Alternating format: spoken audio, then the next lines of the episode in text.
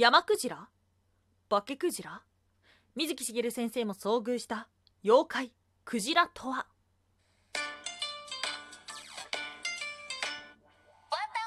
妖怪について知りたい。かっこ仮。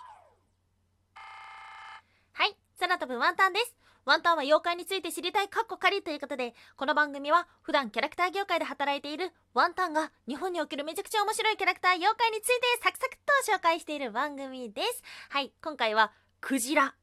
クジラというと日本だけではなく世界中の神話や伝説が多い生き物ですよね。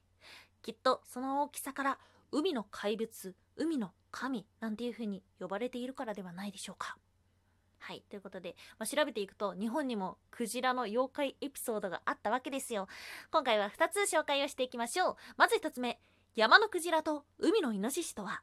そして2つ目、水木しげる先生が遭遇した化けクジラとははい。ということで、まず1つ目、山のクジラと海のイノシシということで、まあ、これは、妖怪というよりも、まあ、言い伝え伝説みたいなところではあるのですが実はクジラは山に住む生き物だったというお話があります。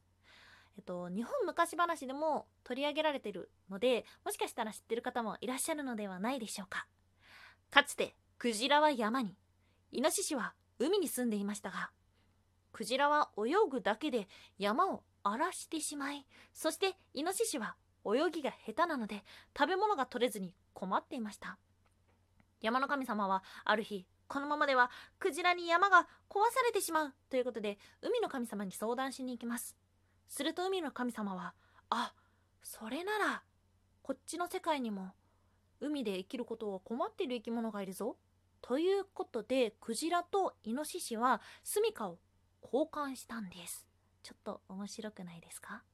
そして海に行ったクジラ大喜び。食べ物がたくさんある。ということで魚たちをたくさんたくさん食べていきます。すると海の神が今度は困りました。このままでは海が荒らされてしまう。ということでシャチにお願いをするのです。このままだと海はクジラクジラだらけになってしまう。お前たちが天敵としてクジラが悪さをしないように魚をたくさん食べ過ぎないようにそしてクジラが増えすぎないようにしてくれ。はいということでクジラの天敵がシャチになった。というお話ですね。うん。調べていてああなるほどなっていうふうにちょっと思ってしまったのはクジラが海岸に流れ着くっていうニュースたまに見ませんか？1年に何回か見ませんか？それはその仕打ちを食らったクジラが山を恋しいと思って海岸に行った流れ着いたっていうのを見てなんかちょっと切なくなってしまいました。はい。まあここまでだったら言ってしまえば空想物語なのではありますが実はクジラとイノシシには深い関係があります。江戸時代獣肉を食べることが禁忌とされていた頃実はイノシシ肉の隠語が山のクジラなんです。当時はクジラを食べることは許されていてそして食感が似ていたことからイノシシではなく山のクジラというふうに表現したということですね。あのうさぎのことを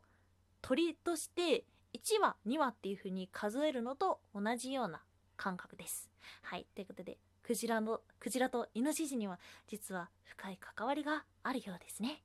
そして今回の2つ目水木しげる先生が遭遇した化けクジラとは？ということで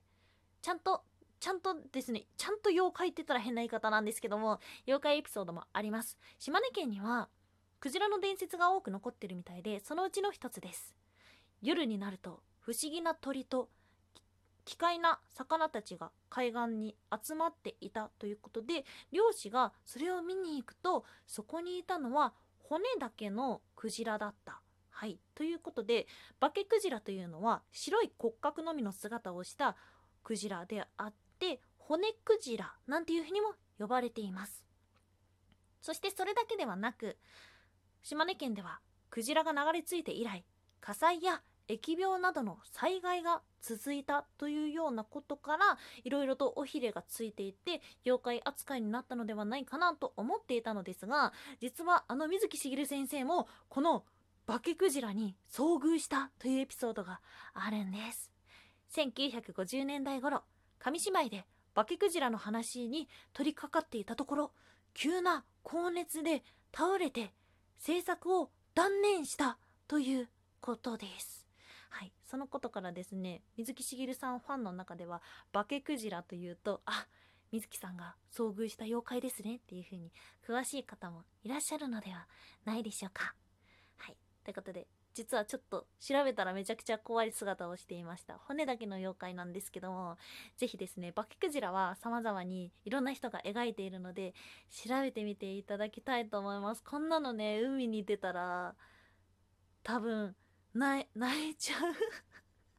怖くて泣いちゃうと思います。はい。ということで、今回はクジラについて調べていきました。なんか動物でいろんな妖怪調べるのも面白いのかななんていうふうに思っています。もしこんな妖怪について知りたいなとか、こういう妖怪って面白いよみたいなのがありましたらですね、ぜひ Twitter とかでも教えていただけたらと思います。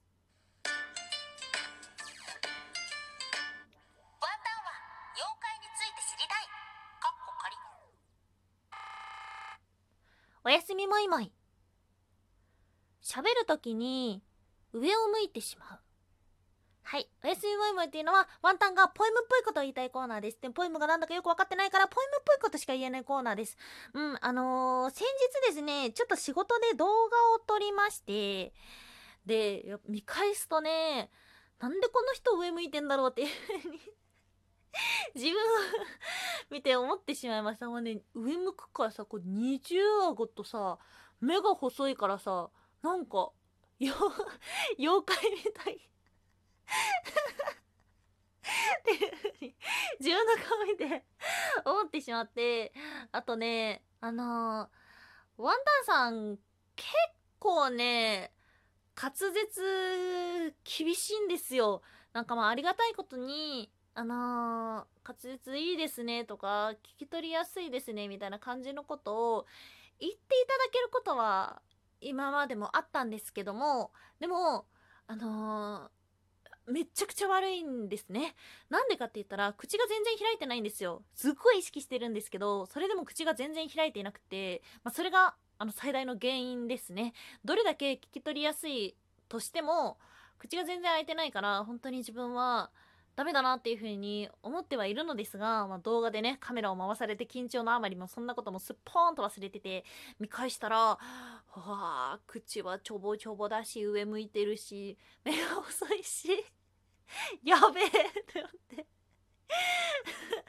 今なんかその動画を見た直後に今これ収録してるので、すごいなんか、あの、